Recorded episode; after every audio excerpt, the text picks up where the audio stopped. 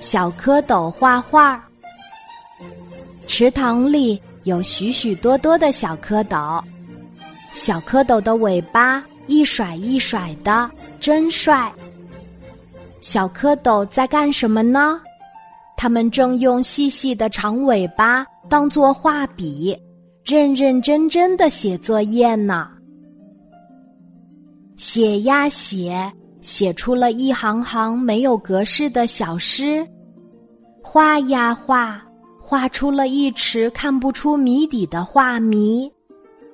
小蝌蚪的画笔呀，一天比一天短，最后短的再也不能用了。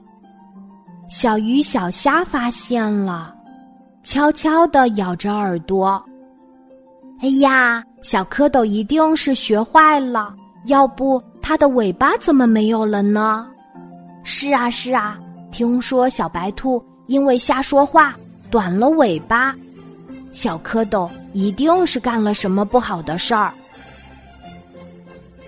起初，小蝌蚪也以为自己的尾巴真的丢了，在池塘里找呀找。后来，他们扑哧一声笑了。对呀，妈妈不是说过吗？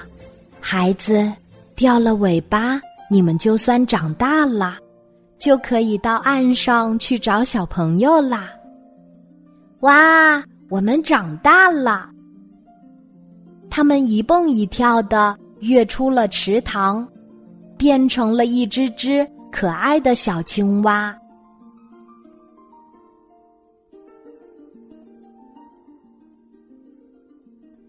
今天的故事就讲到这里，记得在喜马拉雅 APP 搜索“晚安妈妈”，每天晚上八点，我都会在喜马拉雅等你，小宝贝，睡吧，晚安。